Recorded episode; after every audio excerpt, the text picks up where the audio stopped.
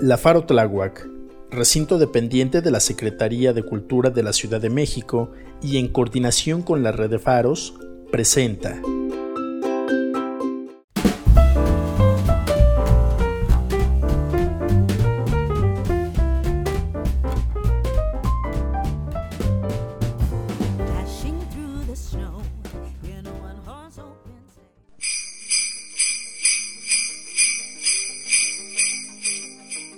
Hola a todos y todas, yo soy Gaby Delau. En nombre del grupo Podcast Virtual Capacitación Interna de la Farotlawa, te damos la bienvenida a este episodio navideño, donde hablaremos sobre el origen de la Navidad, algunos de sus elementos principales como el árbol y su significado. También sobre cómo crear tus propios adornos de calidad con cosas reciclables. No te quedes sin escuchar este bello podcast, el cual se titula Navidad en casa. Comenzamos.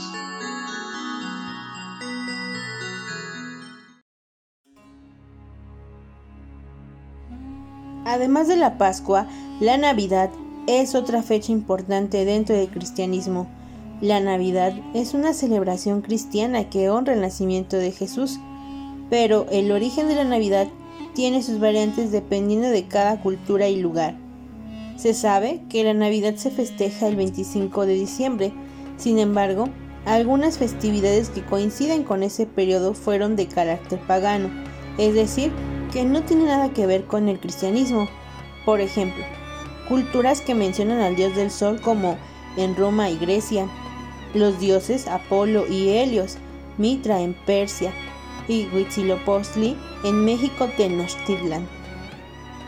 Los aztecas celebraban durante el invierno la llegada de Huitzilopochtli, dios del sol y de la guerra, aproximadamente del 7 al 26 de diciembre.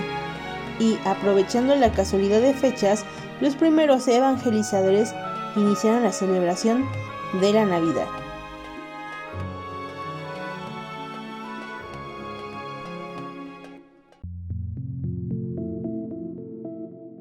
Es importante mencionar que en el Imperio Romano las festividades de Saturno durante la semana del solsticio era el evento social principal y llegaban a su culminación el 25 de diciembre.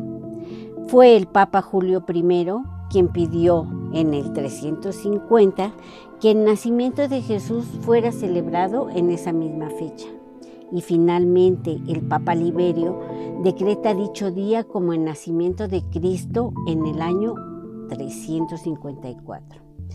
Existe muchísima información sobre el origen de la Navidad, pero seguramente para muchos de ustedes también relacionan este suceso con la religión que profesan o con la llegada de Jesucristo o simplemente como una celebración de unión familiar y buenos deseos. Claro que es una fecha muy bonita, pero ¿quieres saber de dónde viene la idea del árbol que ponemos cada año?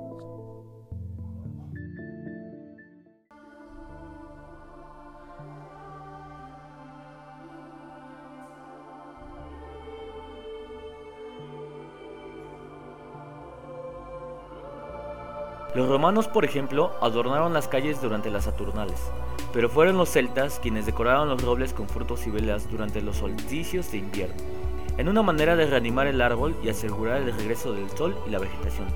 El árbol ha representado la fertilidad y la regeneración desde tiempos muy remotos. Ahora bien, cuando los primeros cristianos llegaron al norte de Europa, descubrieron que sus pueblos celebraban el nacimiento del dios del sol y la fertilidad, Frey adornando un árbol en la fecha próxima a Navidad cristiana. El árbol representaba al árbol del universo. Posteriormente, con la evangelización de esos pueblos, las personas tomaron la idea del árbol para celebrar el nacimiento de Cristo, pero cambiándole totalmente el significado. Posiblemente el primer árbol navideño surgió en Alemania, donde se implantó por primera vez en el año de 1605 para ambientar el frío de la Navidad, comenzando así su difusión.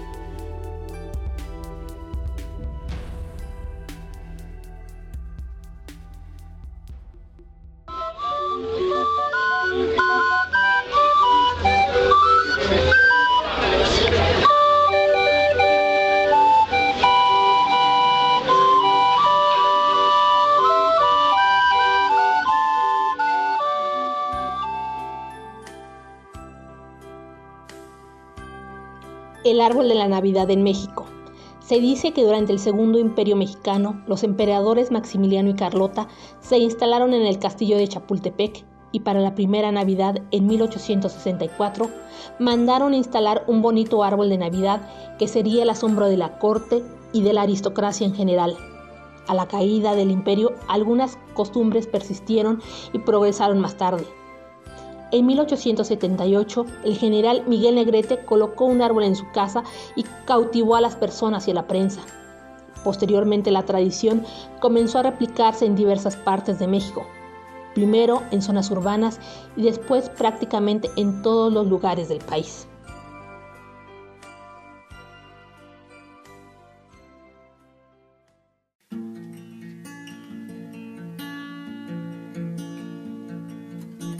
En muchos lugares del mundo, el árbol de Navidad se adorna con esferas y luces de colores. Estos árboles en su mayoría son naturales. Existen de todo tipo. Por ejemplo, pino blanco, oyamel, pino prieto y hasta importados. En México también existe la opción de colocar en casa un árbol natural o artificial. Pero ustedes qué piensan al respecto? Los árboles naturales son bellos, generan un aroma fresco, pero tal vez el hecho de que optemos por un árbol artificial sea una mejor opción. ¿No creen? Aquí una anécdota.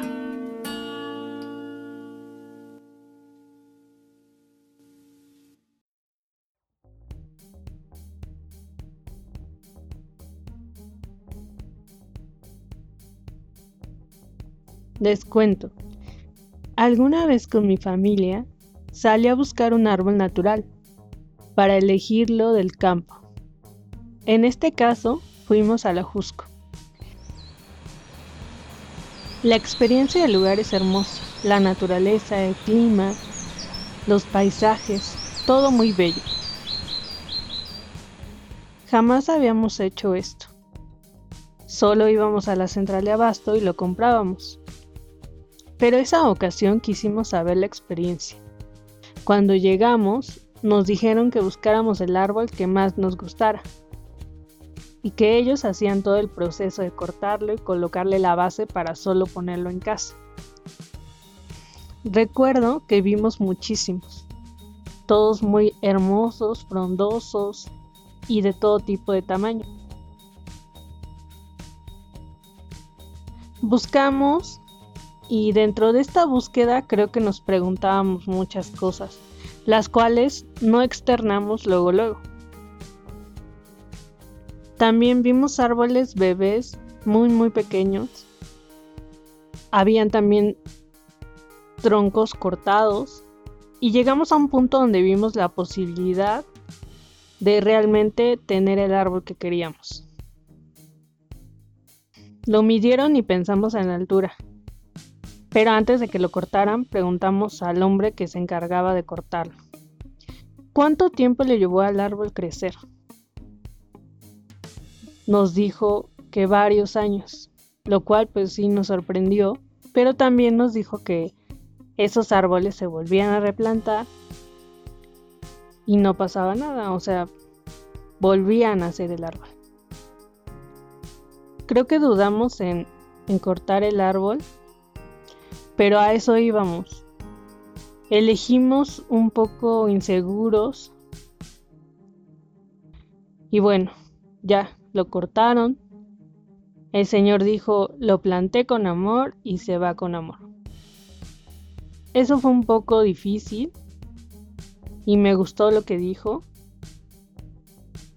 Y nos llevamos el árbol a casa. En el camino nos dijimos que no queríamos volver a hacerlo Tal vez visitar el lugar, sí. Pero volver a adquirir un árbol de esa forma, no. Mi papá de hecho también hizo un comentario como muy acertado.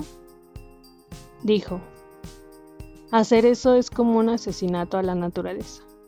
Y sí, posiblemente existen lugares que funcionan para este propósito, que también es una forma de trabajo. Pero, ¿ustedes qué piensan? Te invitamos a la reflexión.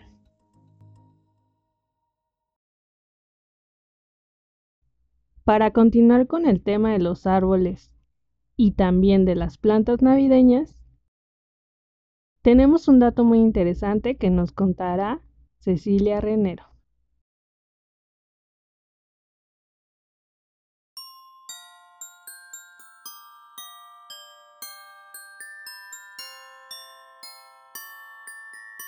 En estas fechas, festejar la Navidad es vital. Se vuelve de lo más popular en las casas, negocios, tiendas y hasta en las mismas calles y avenidas. Recurrimos a todo tipo de artículos significativos que brillan imitando las lucecitas que simulan las estrellas que guían a los Reyes Magos y al carismático Santa Claus. De igual forma, la naturaleza nos regala flores, plantas y árboles que solo florecen en invierno y temporada navideña para ayudarnos a expresar la alegría, la esperanza y la paz. Así que hoy te voy a contar la historia del árbol del acebo.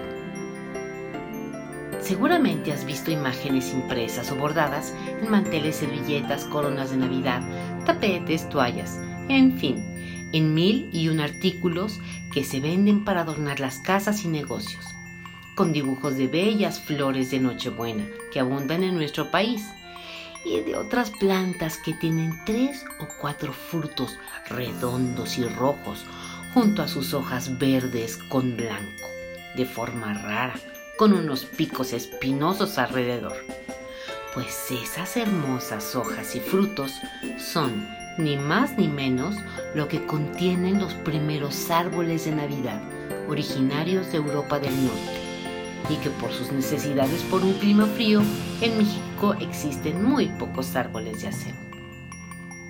Estos árboles miden de 6 a 15 metros de altura y en ese entonces para hacerlos más llamativos les pusieron esferas de cristal. Después los iluminaron con velas y posteriormente con focos de colores. Con los años, a estos árboles navideños los relacionaron con el muérdago, que tiene un cierto parecido y que también se utiliza en las imágenes que adornan las casas en Navidad.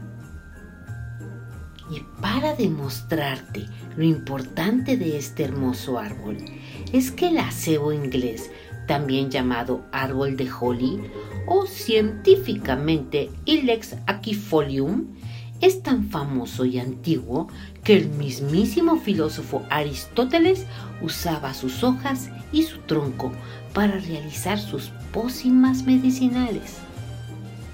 Además de su belleza por su forma y color, también es utilizado simbólicamente en cuentos e historias, como la de Joan Rowling cuando describe que la varita de mismísimo Harry Potter estaba hecha de la madera del árbol de acero, por lo fuerte de su madera y en su núcleo por una pluma de ave fénix, por su poder de transformación.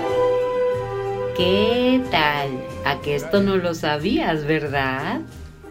Espero que disfrutes y observes todos los símbolos que rodean a la Navidad y que la hacen una fecha para reflexionar y sobre todo para disfrutar. Felices fiestas.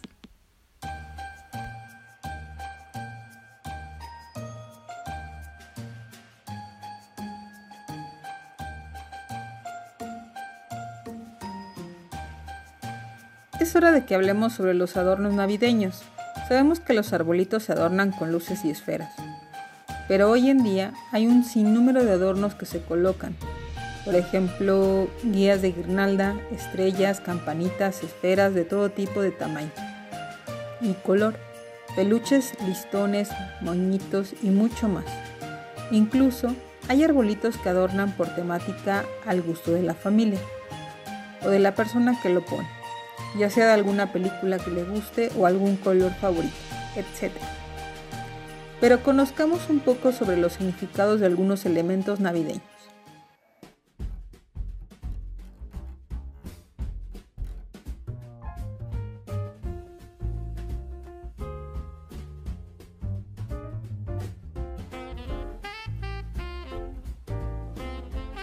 Luces navideñas. En algún momento se comenzó poniendo velas, ya después pasamos a las luces que conocemos, las cuales representan la luz de Cristo. Las esferas, en un principio, San Bonifacio adornó el árbol con manzanas, representando las conocidas tentaciones. Actualmente se acostumbra a colocar esferas de colores, en algunos lugares también llamadas bambalinas o chirimbolos, que simbolizan los dones de Dios a los hombres. Los listones o lazos alrededor del árbol casi siempre se han considerado como los lazos, que representan la unión de las familias y personas queridas alrededor de los deseos que se quieren dar y recibir. La estrella en la punta del árbol representa la fe de las personas, recordando a la estrella de Belén como si fuese una guía o señal de esperanza. Campanas que cuelgan del árbol, puertas o ventanas representan la alegría del nacimiento del niño Jesús y la llegada de la Navidad. Las coronas navideñas, hechas a base de ramas u hojas adornadas con velas, piñas, listones, flores o frutas, tienen su origen en Alemania. Tradicionalmente se colocaban en las puertas de las casas y las hemos visto como centro de mesa.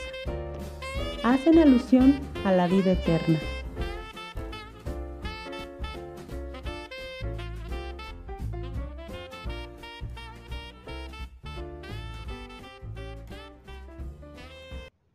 Hay personas que optan por comprar todos sus adornos, pero también hay quienes deciden hacerlos. Una alternativa para ello la tiene la tallerista Patty, quien nos invita a realizar adornos en casa.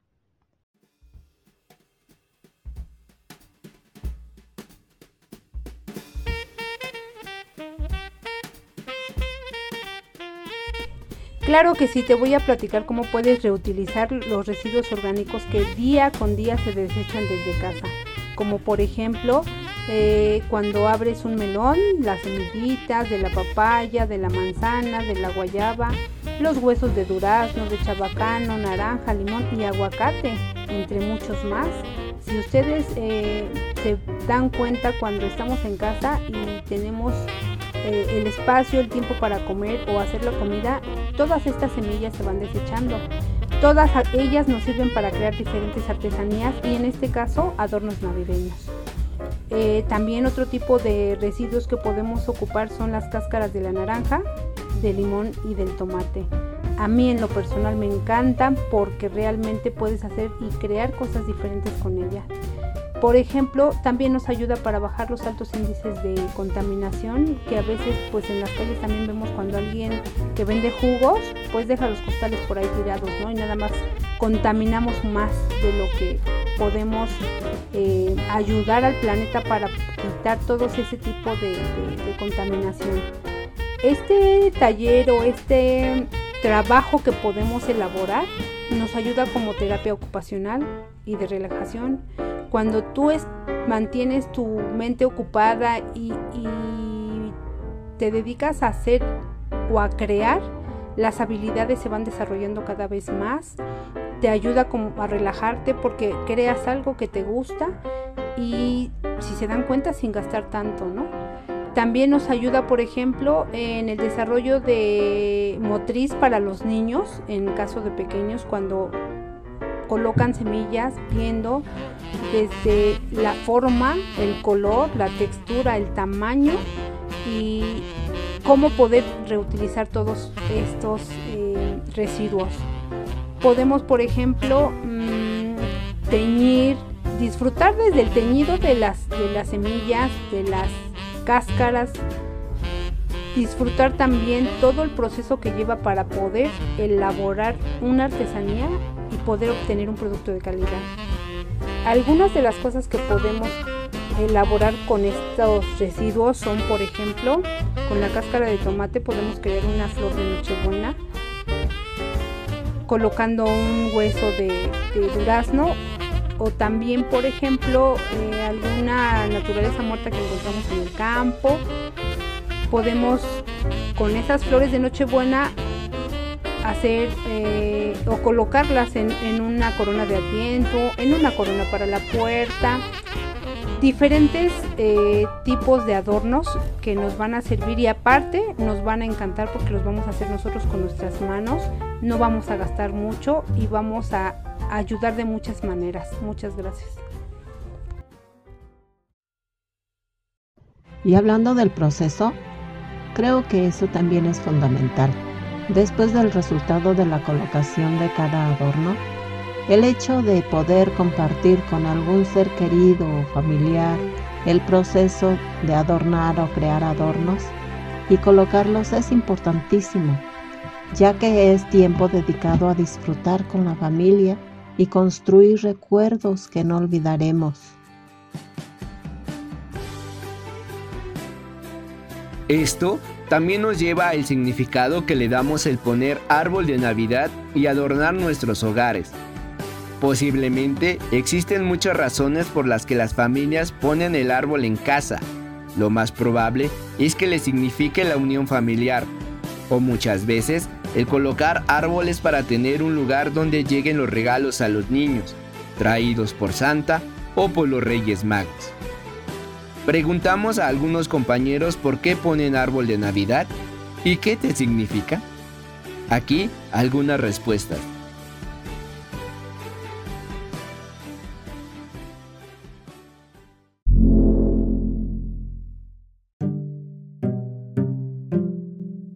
Pongo arbolito porque es una de las costumbres que no me gustan.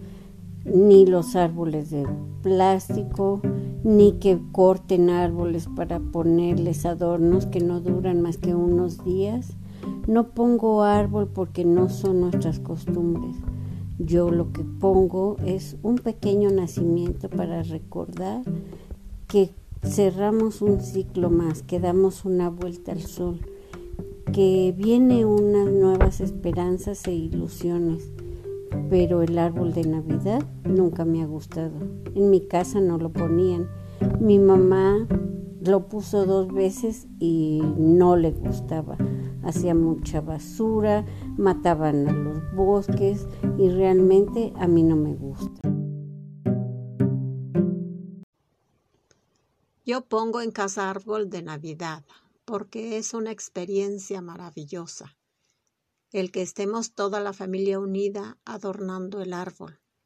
Además de esta sensación, me recuerda cuando estaba en mi pueblo con todos mis hermanos y amigos. El árbol era muy significativo porque cuando se festejaba la Navidad se acostaba al niño o se arrullaba.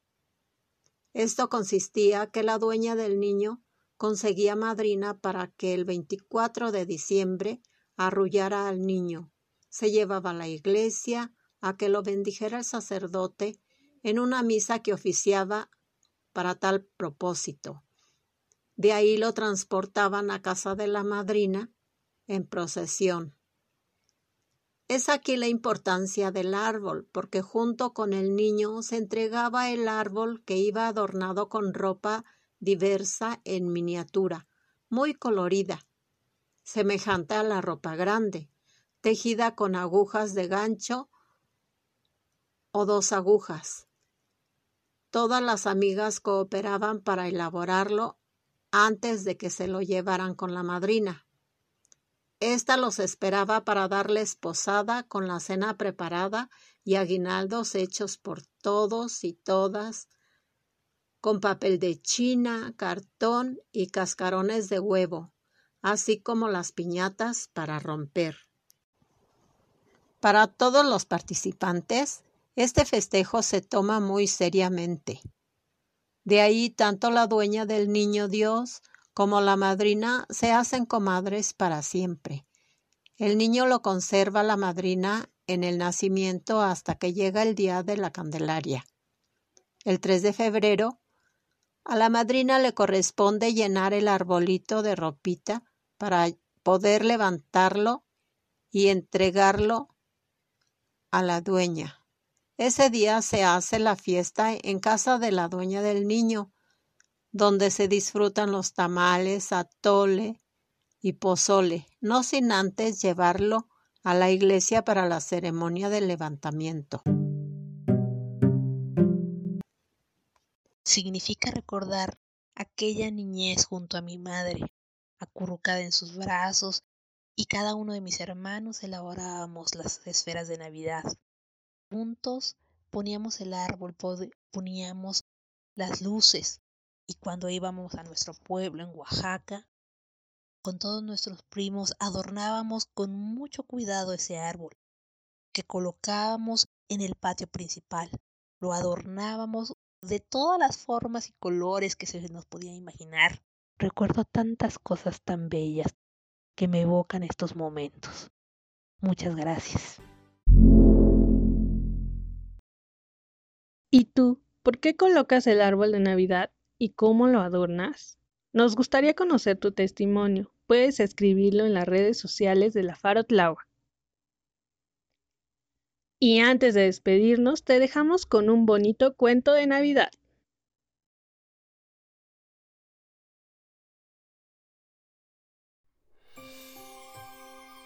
La cobija. Cuenta la leyenda que había una niña de escasos 10 años cuya madre tenía el encargo de tejer una cobija nueva para el pesebre del niño Jesús de su iglesia, ya que la que tenía estaba muy vieja y raída. Ella aceptó encantada la distinción que le confería el párroco.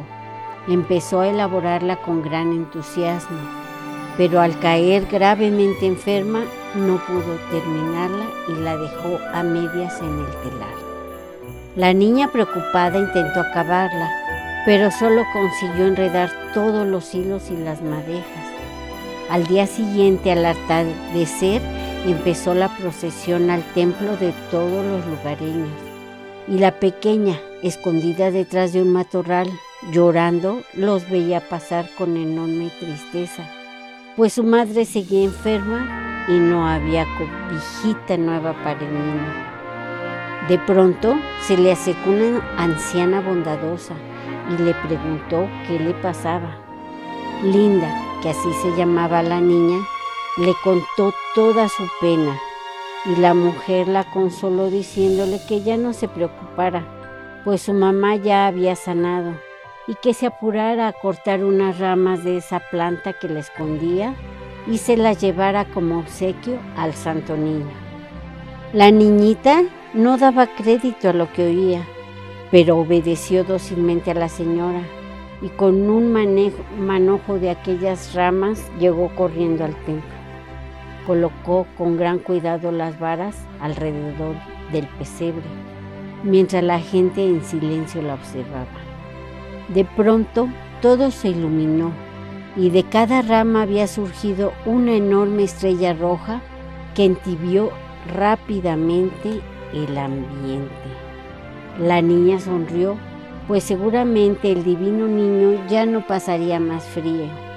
Llena de contento salió corriendo y vio que todos los matorrales de la calle y las montañas lucían estrellas radiantes iguales a las que había en el pesebre y que su humilde presente se había convertido en el más resplandeciente de todos los regalos. Así llegamos al final de este audio de Navidad en casa. Y en nombre del grupo Podcast Virtual Capacitación Interna de la Faro te deseamos felices fiestas. Muchas gracias por tu atención. Nos vemos en el siguiente podcast.